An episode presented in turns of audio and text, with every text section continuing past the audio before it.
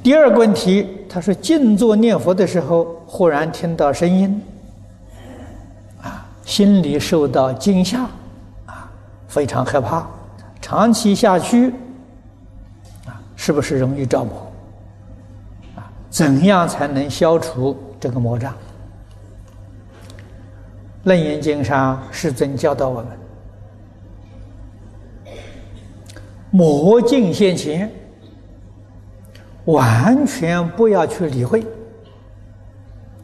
把精神意志集中在佛号上，或者集中在读经上，啊，不要理会它，魔就不能得其便。啊，如果魔来吓你，你就害怕，它收到效果了。他来吓你，你不怕，他就没有办法了，他就只好走了。哎，看到有效果，他就惹你找你麻烦了。啊，所以不必畏惧。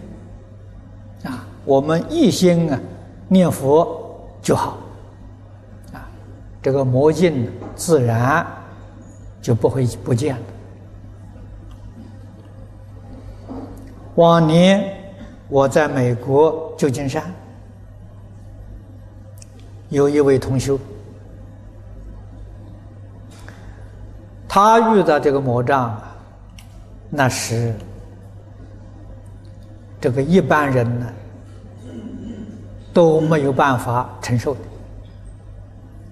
啊，他这个魔啊，他现前，不是看不见的，看得见的。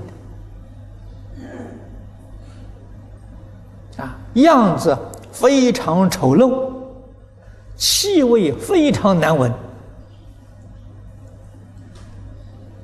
晚上半夜十二点，他就出现了。啊，越靠越近，啊，他看到这个魔来了，他就大声念阿弥陀佛，啊，佛号一句顶着一句不间断。那个魔距离他大概三尺这么远的距离，啊，大声念，不念他就靠近了，啊，念到天亮了，这个魔就走了。过两天他又来了，啊，他住的那个房子鬼屋啊，这个魔告诉他，前世是他的冤亲债主，啊，是要来逃命的。他每天念佛，别人劝他搬家，他不搬。他说好事情，不是他，我就不能用功念佛了。哎呀，他天天来找我，我这个佛号的时候，一句接一句，一点都不敢松懈。他帮我大忙啊！哎，他不怕他，啊，一句佛号顶住他。啊，这个同学的确是非常勇敢的。哈哈，很值得赞叹。那么听说以后啊，他出家了，啊，